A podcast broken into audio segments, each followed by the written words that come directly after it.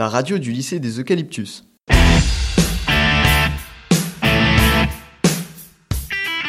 La revue technologique.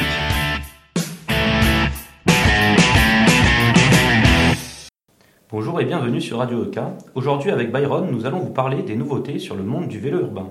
Alors Byron, qu'as-tu trouvé sur ce sujet? Salut tout le monde. Oui, en effet Christophe, je me suis renseigné sur internet à propos de ce sujet. J'ai vu qu'ils avaient inventé des bike trees, c'est-à-dire des, arbres à vélo conçus pour les garer. Tiens, des arbres à vélo. Dis-nous en plus. En Inde, c'est l'entreprise Byron and India qui ont conçu un arbre qui a pour but de garer son vélo en hauteur avec un système de verrouillage à empreinte digitale. Cette invention m'a marqué car elle permet un gain de place important sur le sol.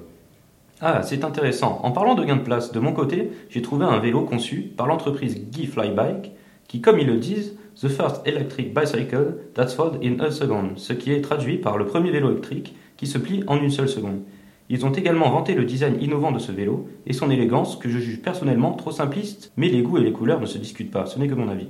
Ce que je trouve bien designé sur ce vélo, c'est la manière dont les designers ont caché le moteur pour qu'on ne le distingue pas de l'extérieur, et l'intégration de lampes qui s'allument automatiquement la nuit pour la sécurité, mais aussi leur système de verrouillage du vélo.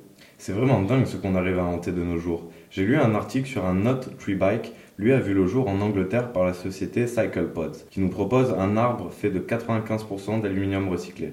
Ce parking a une structure particulière car il y a une toile qui protège les vélos de la pluie comme un parasol. C'est une idée simple, pratique et bonne pour l'environnement.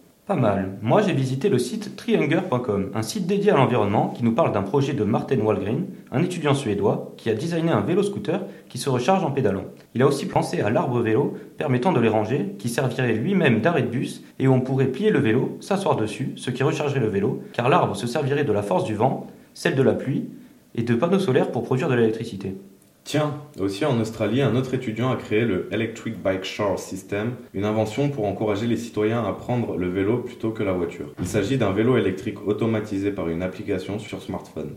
Le vélo dispose d'un casque dans un coffre à l'arrière. Cette idée est vraiment ingénieuse car il suffit juste d'avoir l'application pour récupérer le vélo. C'est un système simple et utile que tout le monde peut utiliser, donc plus d'excuses pour prendre la voiture.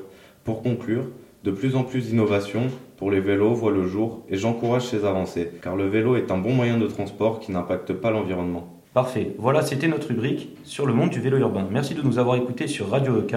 On se retrouve bientôt avec Byron pour une nouvelle rubrique sur les nouveautés technologiques d'aujourd'hui. À la prochaine La radio du lycée des Eucalyptus.